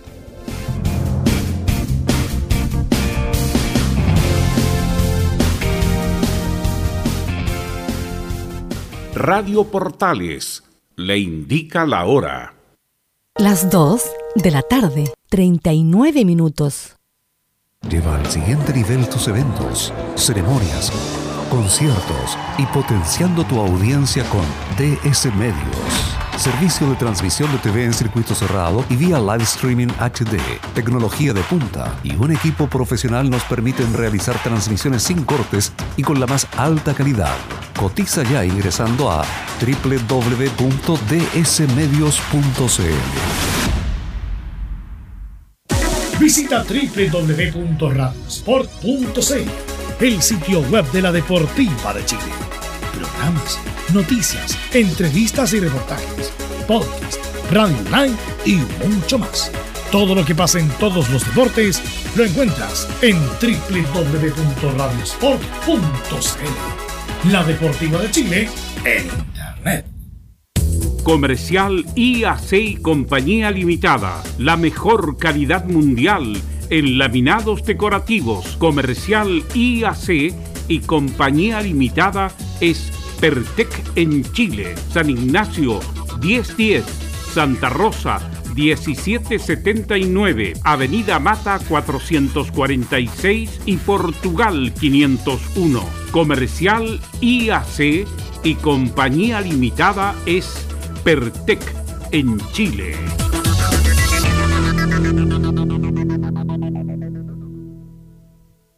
Desde todo Chile. Desde todo Chile. Y para todo Chile. Y para todo Chile. Portales Digital está en todas partes. www.radioportales.cl Un acercamiento electrónico a todo lo que pasa en el fútbol. Escuchas Estadio en Portales en su edición central. La primera de Chile, uniendo al país de norte a sur. Seguimos haciendo Estadio en Portales a través de radioportales.cl. .cl. Las señales 2 están de moda ahora en todos los canales también. Eh, y nos escucha también a través del Twitch. Bueno, ayer eh, la U jugó en Temuco, uno veía ahí el Twitter, 1-0 a 1, eh, lo de la U. Bueno, menos mal que no hicieron el loco y por lo menos hicieron un buen partido y ganaron por penal. Así que todo el detalle de ese partido que la U jugó en Temuco ante 9.000 personas, buen público, ¿ah? Nos comenta don Mario Fuentes.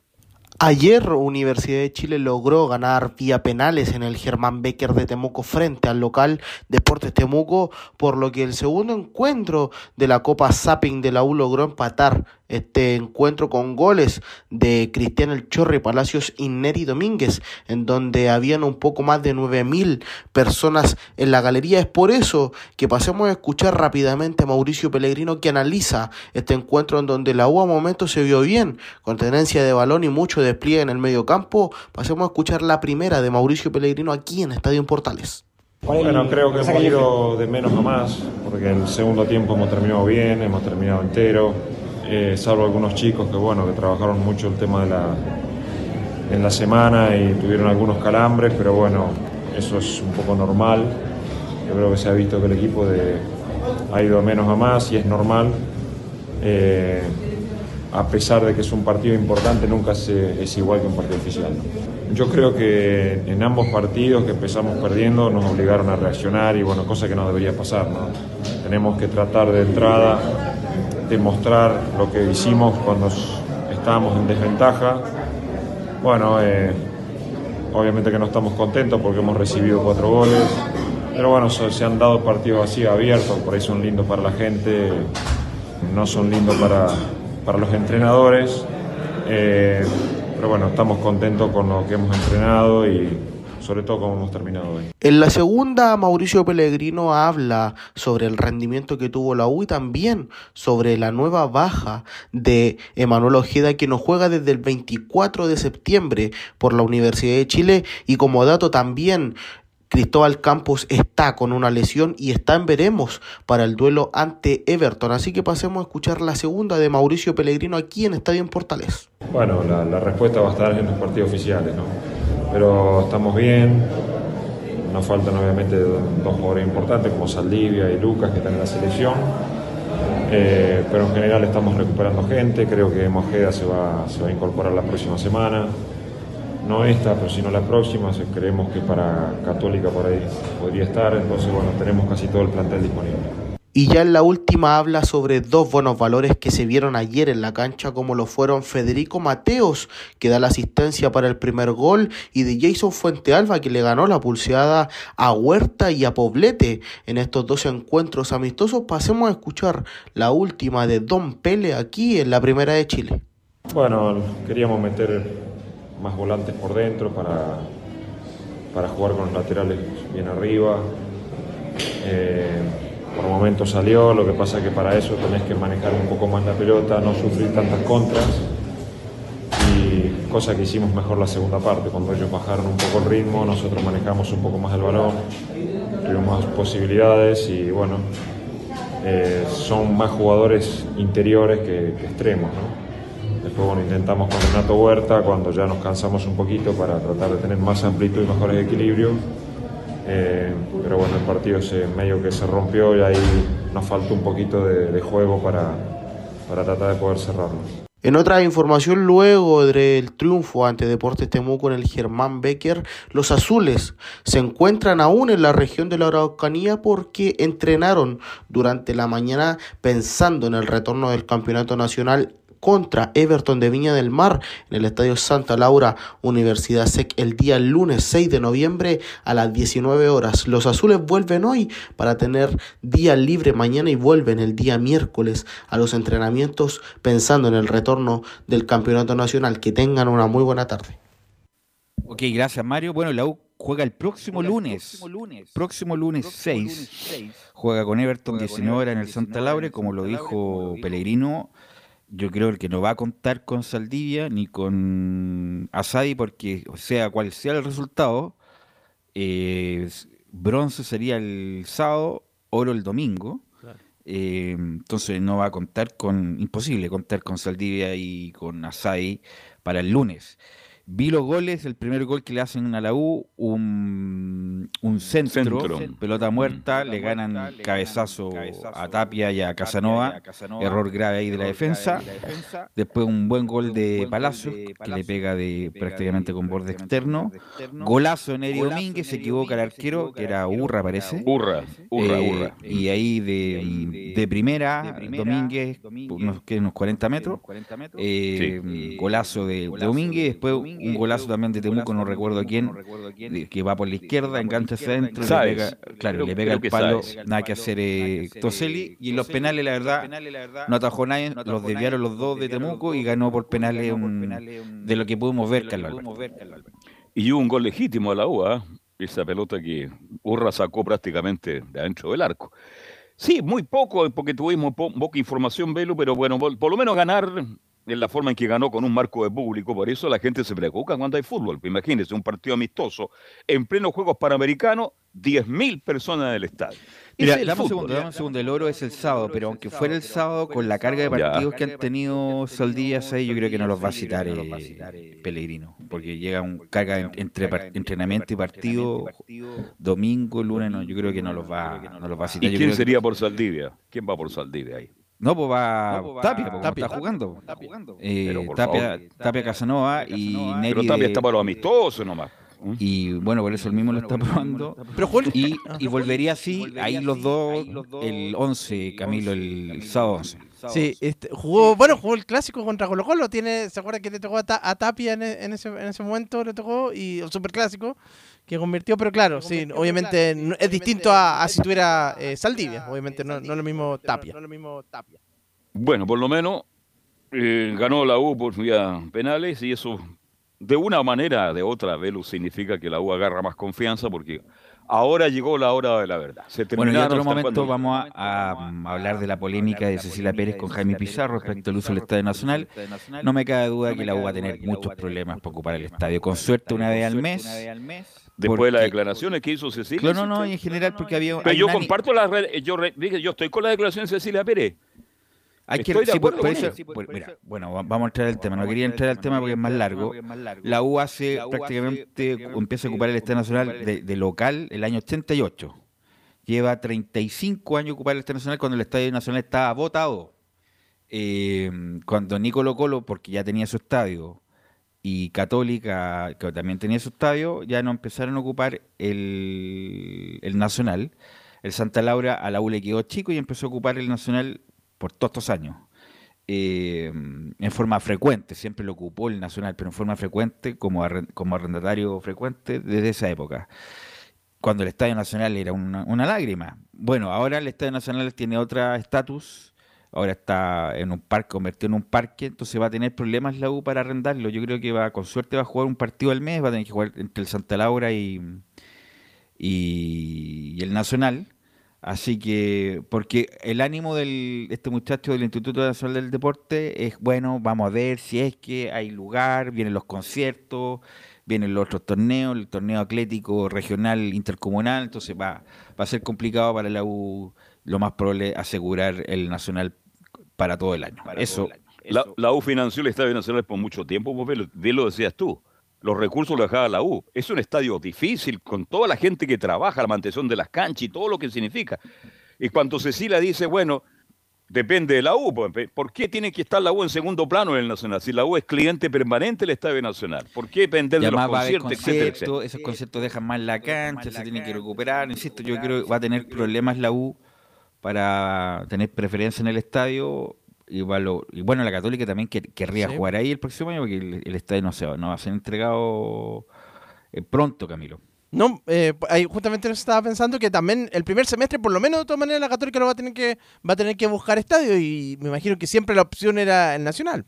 Está Luis Miguel ya está, mm, está agendado ahí, está agendado los bunkers, eh, eh, eh, Maiden en noviembre del 2024, así que ya, ya te cuento cuatro ya para el, para el próximo año. Eso, lo vamos a ir obviamente comentando al cuando se pasen los días respecto de esta situación. La U, insisto, juega el próximo lunes, 19 horas, en el Santa Laura con Everton de Viña del Mar, partido pendiente. Vamos con Colo Colo, que también jugó un amistoso y lo ganó Nicolás Gatica.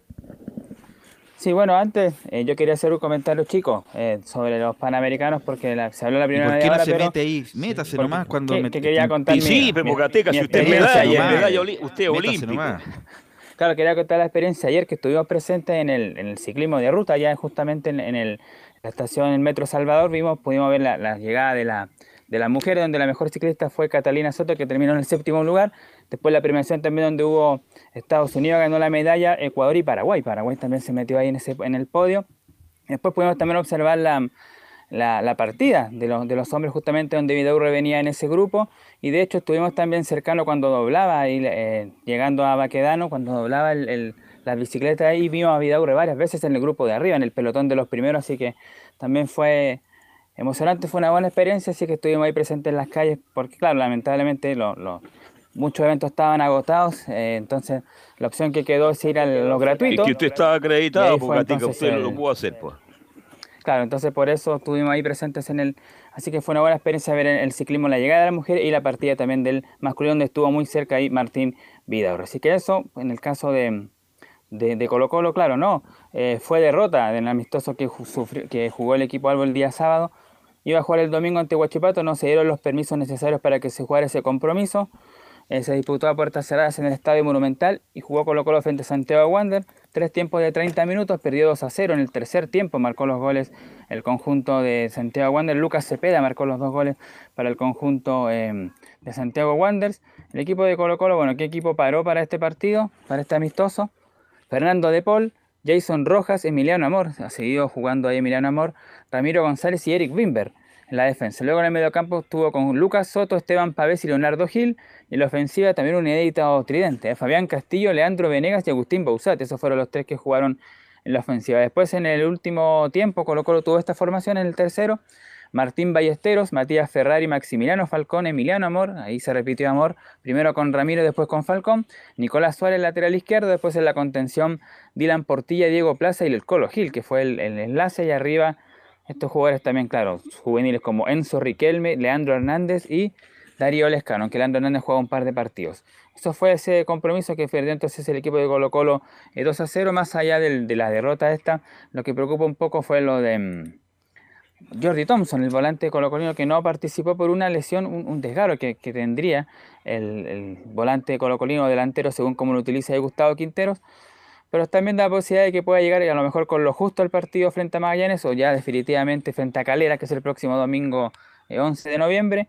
Y a propósito de eso, como habíamos comentado en titulares, se mantiene el mismo día, el martes 7 de, noviembre en, Rancagua, también el mismo escenario en el partido pendiente ante Magallanes pero se cambia la hora, se adelanta, era a las 19 horas inicialmente, se va a disputar a las 18 el próximo día, martes 7, ese compromiso, tema obviamente de luz, de seguridad, lo que permite que se, que se haya adelantado en una hora, pero el día se mantiene tal cual y de ahí Colo Colo, claro, tiene este duelo del día domingo próximo frente a en La Calera, también dentro de esta semana está buscando algún amistoso más que pueda eh, jugar para seguir moviendo la, el, el cuerpo, para seguir preparándose de mejor manera ver si Emiliano Amor se puede ir eh, recuperando, ya puede haber minutos en la vuelta. mismo caso de Carlos Palacio y Oscar Opaso, que si también podrían ya estar ya en buen nivel, ellos tienen que ver sus, situaciones médicas. Lo mismo Jordi Thompson, son un poco las dudas que tiene ahí el equipo de Colo Colo estos últimos días, pero en esos campos siguen entrenando y también por supuesto pendientes los jugadores.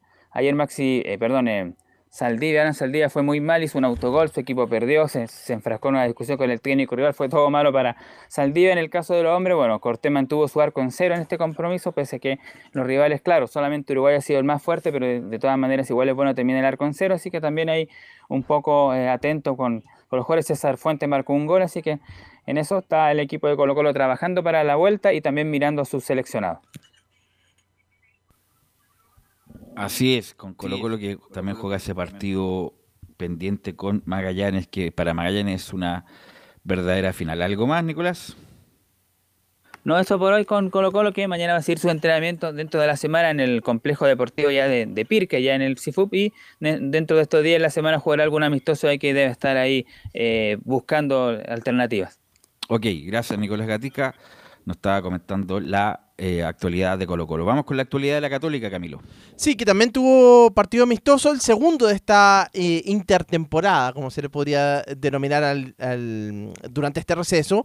Y la Católica que enfrentó a Magallanes. Eso fue en San Carlos de Apoquindo, en dos partidos, en dos tiempos de 35 minutos cada uno. 1-0 ganó la Católica. Ahí apareció, bueno, Guillermo Burdizo, gol de, mediante golpe de, de cabeza y después de un después de un, de un córner con una formación eh, alternativa. Obviamente la Católica tiene jugadores que están en la selección eh, eh, chilena, obviamente en la, en la que está disputando los Juegos Panamericanos, como es el caso de, de, Aravena, de Clemente Montes también. Así que con una formación entonces con bastantes...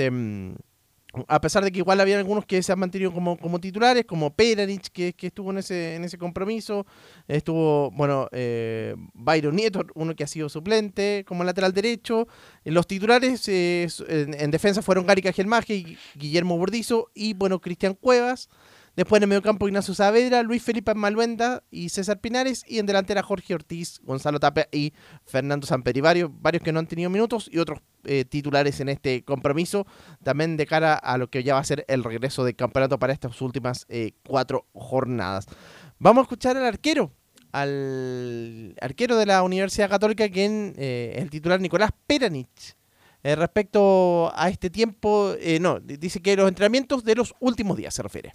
No, bueno, fueron semanas del aspecto físico un poco más cargada que lo normal, eh, con doble turno en ambas semanas, en el cual hicimos mucho énfasis en, el aspecto físico más que nada, para ponernos a punto y también en, ir mejorando esos aspectos estéticos capaz que, que Nico pensaba que teníamos que seguir mejorando y creciendo como equipo. Bueno, y vamos a escuchar también al defensor uruguayo del equipo cruzado, a Gary Kaskelmacher, refiriéndose a este tiempo para desarrollar una idea. Sí, claro que son semanas largas, porque queda mucho todavía hasta la, hasta la competencia, así que bueno, el cuerpo técnico tuvo, tuvo mucho, mucho tiempo para trabajar sus ideas, para trabajar en doble jornada, para, bueno, para hacer un poco de grupo, para, para entrenar en lo físico y nada, poniéndonos a puntos para, para las cuatro fechas que quedan, que van a ser fundamentales para terminar lo, lo más alto posible. Sí, y, la Católica que aprovechó este tiempo de receso para también recuperar eh, jugadores, sobre todo en el, en el mediocampo. Varios de los no, no, no se proyectan como titulares. Sí, el único que podría ser es César Pinares, me refiero de cara a lo que viene para el partido con la U. Y también eh, y otros jugadores jóvenes, como el caso de Brian González, que tuvo mucho tiempo fuera de, las canchas también. eh, y, y otros eh, como Luis, Felipe, Luis Felipe Hernández Maluenda, que también jugó este partido amistoso y que también va a ser una de las opciones, sobre todo de cara al segundo tiempo, o sea, de cara a los eh, segundo tiempo, bien digo, en la, en la Universidad Católica, que va a tener su último partido amistoso de estos de pretemporada de intertemporada el día sábado contra O'Higgins de Rancagua. Ese va a ser el último antes de el clásico con la Universidad de Chile del 11 de noviembre. Eso entonces con la Católica. Sí, eso por el momento. Ok, ¿algo más muchachos para terminar? No. Carlos Alberto, la vela. Bueno, vamos a ver, vamos a bajar a ver un poquito ahora.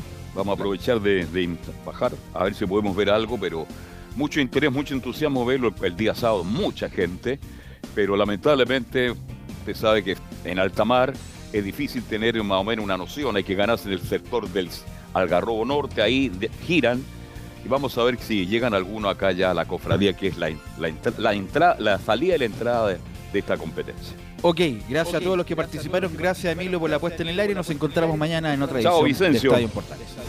Chau.